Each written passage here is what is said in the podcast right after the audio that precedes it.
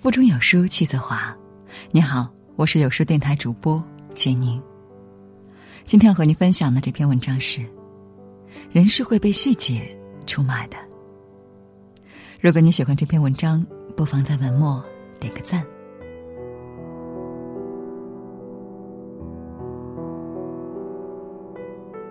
高中同学聚会，临别时拍了张合影，用素素手机拍的。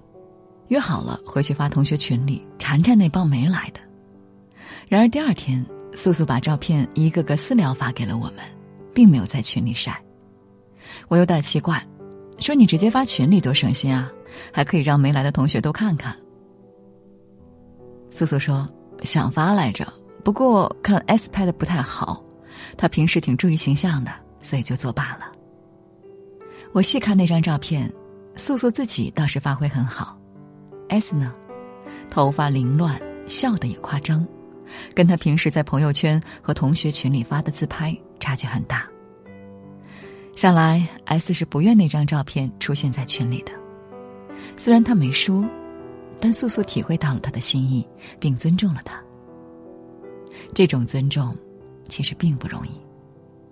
如果素素是个极度狭隘的人，他可能会巴不得 S 拍的丑点，越丑越要发群里。让大家看看 S 的真面目，揭穿他靠美图软件维持的美貌假象。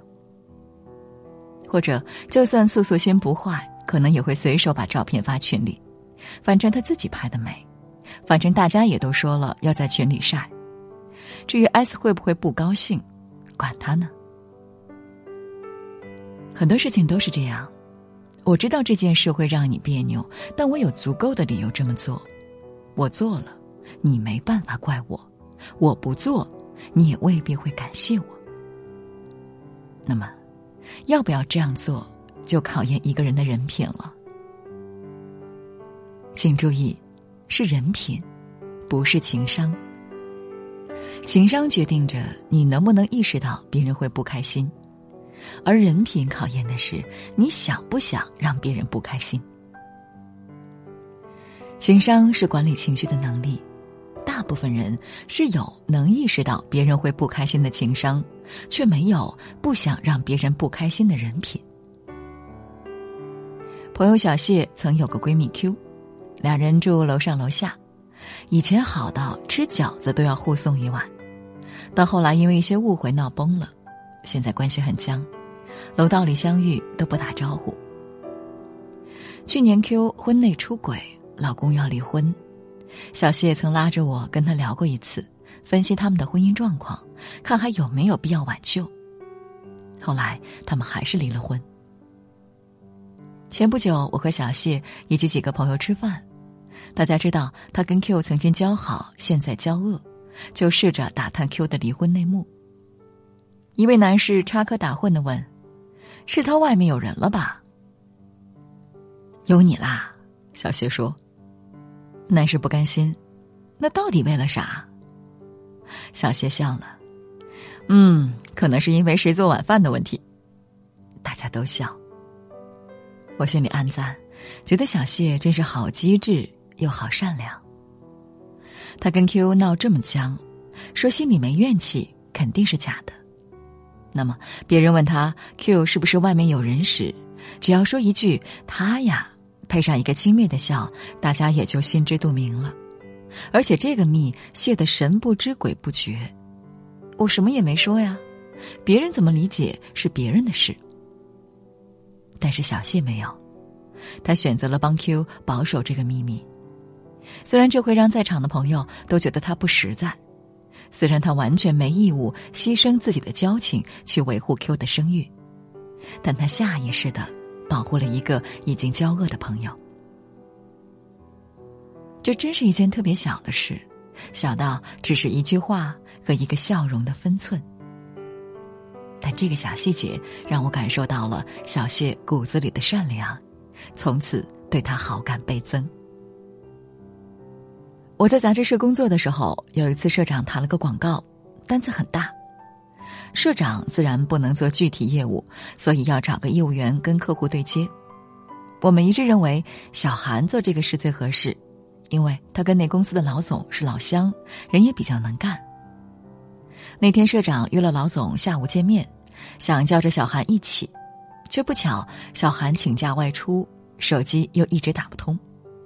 社长很急，临时喊来另一个业务员小顾，说：“下午你跟着我去吧。”天上掉下个大单子，小顾喜不自禁说：“太好了，我回去准备一下。”社长说：“好。”又补了一句：“本来小韩去最合适，他跟那老总是老乡，但现在找不到他，没办法了。”这样啊，小顾想了一下，说：“小韩有两个手机号。”他以前用另一个号给我打过电话，我翻翻看能找出来吧。十分钟后，小顾来找社长，说我联系上小韩了，他下午能过来。社长很高兴，连连点头说好啊。小顾出去了，社长看着他关上门，回头就竖了个大拇指，跟我说：“这孩子，这人品。”这是七八年前的事了。前段时间我和社长见面，偶然聊到小顾，我说起这件事，没想到社长也记忆犹新。他说：“虽然就是找个电话号码的事，但换一般人做得出来吗？那天要是小顾跟我去，单子就签他手上了，好几万的提成啊，对他可不是小数。但这孩子就硬把小韩给我找出来了，我心里真是感动。冲他这份厚道。”我后来又给了他好几个单子。我问：“小顾知道您为什么给他单子吗？”社长笑了，说：“他不知道，他可能以为是自己运气好吧。”我后来想，我们现在喜欢把运气好说成人品爆棚，原来这话也不全是玩笑。很多好运气真是拼人品拼来的。人品很重要，这谁都知道。可是，在凡俗的现实里，我们其实也没什么机会做救苦救难、博施济众的大英雄，更很少会做烧杀抢掠、坑蒙拐骗的大恶人。一个人的人品，多半要通过琐碎的生活细节展现。说起来，无非是聚会愿不愿意买单，打车会不会主动坐前面。在外面能不能善待服务员、保洁员？开车时是不是乱变道、乱开远光灯？捡到手机、钱包会不会原封不动返还？正是这一件件小事，让别人对你的人品有了判断。很多时候，可能你只是下意识的做了某事，自己完全没在意，但别人看在眼里，就感知到了你的为人，进而决定了对你的态度。是依赖还是防备？是欣赏还是反感？是信任还是怀疑？是有求必应还是避之不及？是想在生命中拉黑你，还是置顶你？当别人看到你细心善意的不把同学的丑照发群里，不在背后透露交恶的朋友的隐私，拱手把掉到自己手上的大单子让出来。别人自然会对你心生好感，另眼相看。而这些显然都不是刻意装出来的。而如果你内心没有这样的善意，那么就算平时处心积虑的刻意表现自己有多好，也总会不经意的流露出本性的真实来。我们可能都遇到过这样的人，话说的特别动听，有些事做的也不错。但你总能在某一个偶然的瞬间发现他的自私和冷漠，然后不由得心生失望。而那个人可能并不自知，还沉浸在自己苦心经营的假象里，以为所有人都还当他是绝世大善人。这样的人到了拼人品的时候，往往都会输，但他很难意识到是自己的问题，只会觉得是别人的错。是别人辜负了他，他不知道，人是会被细节出卖的。所以，若想攒人品，还是要扎扎实实的做好人，诚诚恳恳的对别人，这样别人才会在一点一滴的相处中感受到你的善良、正直、宽容、诚信。而好人品一定不会白攒。到他日有需，他定会带给你惊喜。在这个拼人品的世界，好人品是一个人的护身符，不仅惠人，更能利己。精明的最高境界是厚道，修养的最高境界是善良。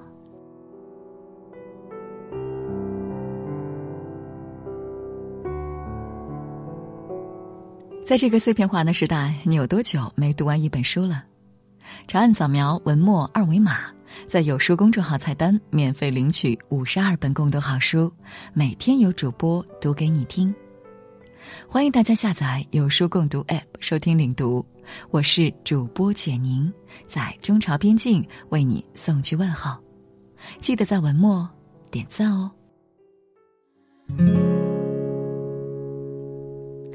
忘不了故乡，梨花放，染白了山岗，我的小村庄。